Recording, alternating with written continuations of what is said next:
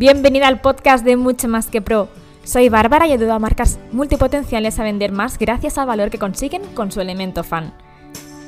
Porque crecer con la idea de que ser diferente era algo malo me llevó a impulsar la diferenciación de todas aquellas personas que alguna vez se sintieron fuera de lugar para crear mis propias reglas y mi propio método dentro de la marca personal. ¿Qué tal? ¿Cómo estás? Bienvenida una semana más a este nuevo episodio del podcast. Ya sabes que estamos terminando hoy con la serie de los arquetipos de marca y hoy vamos a hablar de aquellos que quieren dar estructura al mundo. Sabes que me gusta hablar no tanto de marcas comerciales, sino marcas personales en los ejemplos, así que creo que te van a sonar bastante los ejemplos que te voy a traer yo. Bueno, pues el grupo de los arquetipos eh, de los que desean dar estructura al mundo son los que mayor conciencia tienen sobre la vulnerabilidad de las personas.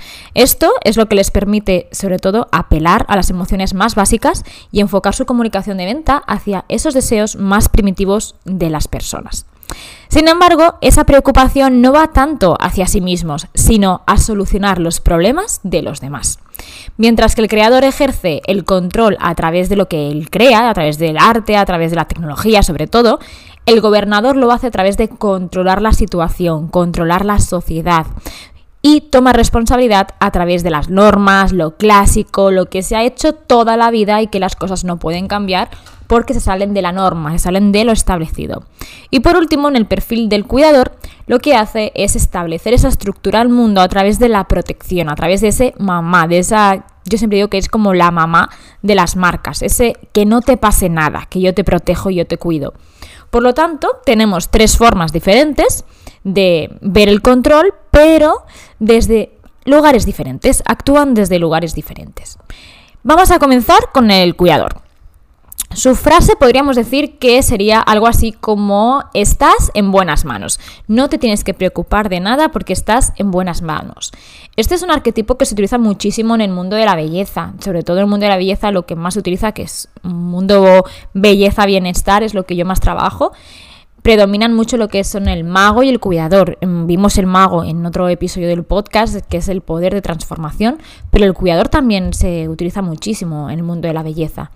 Es un arquetipo que es muy altruista, de hecho es el más altruista de todos. Es el que, seguro que te vienen como personas a la mente, es el que da mucho más de lo que recibe.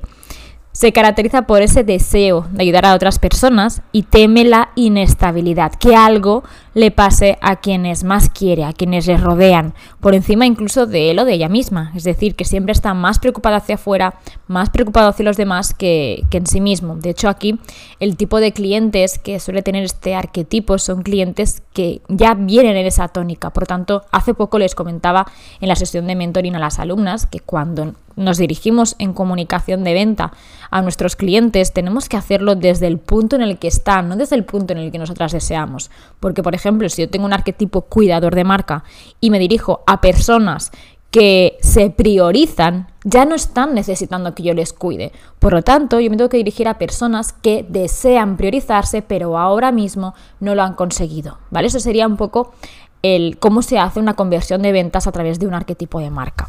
¿Cuál sería el deseo más básico? Pues proteger a las personas, sobre todo. La meta, ayudar a otros. Y la estrategia es, sobre todo, ser muy generosa y darlo todo por los demás. Su tono de comunicación es como muy dulce, muy suave, envolvente, tranquilo, aporta muchísima calma, muchísima paz. Y su público, como te decía, son aquellas personas que buscan el confort, que buscan esa zona de confort, el, el que se preocupen por ellas, el sentirse como en casa. Pero no solamente este arquetipo lo vemos en el mundo de la belleza, de hecho, hay muchísimas marcas que están en el sector pues, del medio ambiente, el mundo ecológico, que también el preocuparse por el medio ambiente puede ser también un arquetipo cuidador. Hay marcas que son más rebeldes, que se preocupan por el medio ambiente desde un lugar un poco más rebelde, pero hay otras que se preocupan desde un arquetipo más cuidador. De hecho, una marca personal que puede ser perfectamente arquetipo cuidador es Leonardo DiCaprio. Leonardo DiCaprio, si tú te fijas en su cuenta de Instagram, apenas comparte contenido de sus películas o de sus trabajos. Lo que más comparte es su causa por el medio ambiente. De hecho, lo han nombrado mensajero de la paz para poder difundir ese mensaje suyo del cambio climático. Y su cuenta es un puro ejemplo, tiene muchísima coherencia de marca. Y el tener coherencia de marca es lo que le posiciona como un referente en ese sector y sobre todo lo que le posiciona con más credibilidad de cara a las personas que le siguen. Tanto es así que la cosa no termina ahí, ya que con solamente 24 años fue cuando comenzó a creer, a crear la fundación para proteger a los últimos lugares silvestres de la Tierra y así poder transmitir ese mensaje de humanidad, de paz, de armonía, sobre todo con la naturaleza. El segundo arquetipo del que te quiero hablar es del creador. Una frase muy típica de este arquetipo sería, si lo puedes imaginar, lo puedes lograr. Te comentaba al inicio de este episodio del podcast que en este, en este bloque de los arquetipos del creador lo más común era encontrar mm, empresas o marcas tecnológicas o artísticas, porque el creador se expresa a través de lo que crea con sus manos. Y esto es muy importante que lo puedas tener en cuenta. Es donde más se van a ver estos perfiles de las marcas de este arquetipo porque es el mejor lugar para poder expresarse. Persigue precisamente esto, persigue el expresarse a través de lo que crea y son muy inconformistas. Siempre son marcas como muy inquietas, como en búsqueda siempre de nuevas formas de llegar con su mensaje. El deseo, el deseo principal es crear algo que perdure en el tiempo. La meta es dar forma a su visión, es decir, ellos tienen un visión, un sueño y lo que piensan es en dar forma para poder expresar sus ideas y sus palabras a través de aquella creación que han, que han desarrollado. Así que su estrategia precisamente es esta, desarrollar el control artístico a través de su expresión. ¿Y cómo se genera un control artístico a través de una expresión? ¿Cómo se genera un control sin decir nada? simplemente haciéndote cuestionar muchas de las cosas que tú dabas por sentado, muchas de las cosas que tú dabas por hechas. Y un claro ejemplo es Banksy. Yo conocí a Banksy en el Museo de Barcelona, en el Museo Moco de Barcelona, y sí que había visto obras suyas, se hizo muy famoso pues, por los grafitis que él creaba, y había visto obras, pero no era muy consciente del arte que estaba, que estaba, bueno, que estaba creando ni tampoco quién era sin duda eh, es de las personas que, bueno, de las personas, de los artistas que, que más me impactaron dentro de, todo este museo. son mensajes que él crea que son muy controvertidos. De hecho, Banksy no es su nombre real, Banksy es su apodo o su seudónimo porque a día de hoy oculta su identidad. Piensa que hace grafitis en sitios como de instituciones públicas, etcétera, para llegar con ese mensaje y es hasta cierto punto ilegal lo que, lo que él hace, ¿no? Entonces él se mantiene con el anonimato, pero son muy bestias sus mensajes, te hacen plantearte muchísimas cosas simplemente con un graffiti. Eso es el creador en su pura esencia. Ejerce el control a través de que tú te plantees cosas que no te estabas planteando a través de su creación. Así que con esto de que, te, de que te plantees cosas diferentes que a lo mejor aún no te habías planteado, es lo que él sobre todo hace muchísimo, muchísimo hincapié. Comenzó en los años 80 y sobre todo se comenzó a iniciar por esas sátiras a la política y a la moralidad. Obras conocidas para mí que, él tiene, bueno, pues por ejemplo hubo una fotografía como muy, muy, muy, muy famosa en el 2013 donde criticaba el papel de la publicidad en la sociedad de hoy en día. Esa niña de los miserables que, que hizo un graffiti denunciando la situación de los refugiados y la hizo en plena embajada francesa de Londres o incluso la sátira esta de los dos policías de Londres besándose, seguro que te suenan estas imágenes, o incluso una obra que ha sido millonaria, que es una obra que sale una niña con un globo que no se sabe si ese globo lo está soltando o lo está queriendo coger.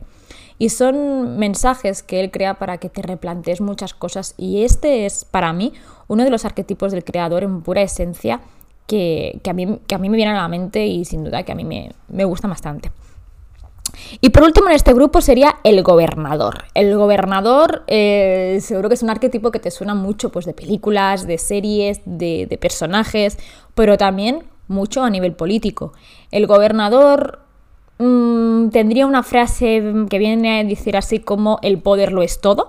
Se basa mucho en el poder y en el estatus. Esas son las dos claves principales para este tipo de arquetipo, valga la redundancia. Su mayor pensamiento es que es lo que él cree es que la mejor forma para evitar el caos es el control.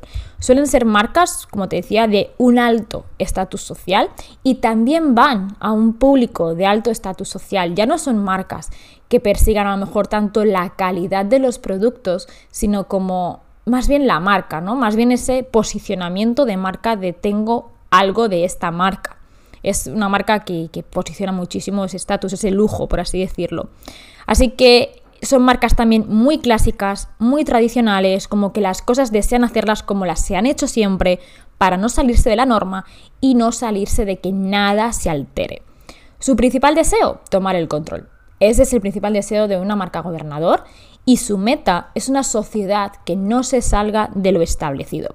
¿A través de qué? ¿A través de qué estrategia utiliza esta comunicación de marca? Pues a través del poder y la autoridad. No sé si te viene mejor algún personaje, alguna marca personal con este arquetipo. Yo me voy a la polaridad. ya verás en la formación de los arquetipos que vamos a ver los niveles de todos, de todos estos arquetipos de marca. Y en uno de estos niveles, yo diría como el que pertenece más a la sombra, está Donald Trump. Donald Trump es el claro ejemplo de gobernador en la sombra, como yo le digo, de uno de los niveles de gobernador y pertenece a este tipo de gobernador porque precisamente se polariza en la parte más extrema y apela al miedo para mantener a la población bajo control. Algunas de sus frases, que son muy arquetipo gobernador, vendrían a ser algo así como yo traeré de nuevo el sueño americano, más grande, mejor y más fuerte que nunca volveremos a hacer de Estados Unidos una nación poderosa. Esta es una frase muy de arquetipo gobernador, de apelar a lo que se ha hecho siempre, a recuperar aquello que se ha perdido, a recuperar el poder, a recuperar el estatus, a recuperar todo a través de ese control. Así que hasta aquí este último bloque de los arquetipos. No sé si te ha resonado alguno de estos arquetipos contigo, con tu marca, con lo que tú deseas transmitir, con la personalidad que tú deseas dar forma, o si por lo contrario te ha resonado más alguno de los, de los arquetipos de los episodios anteriores. Por eso te voy a agradecer muchísimo si compartes este podcast, me ayudarás muchísimo a que lo llegue a muchas más personas y sobre todo te espero en Instagram para que me cuentes mucho más acerca de esto o que me contestes al email de la newsletter para ver qué otro tipo de contenido te gustaría escuchar en el podcast. Yo me despido, hasta la próxima. ¡Chao!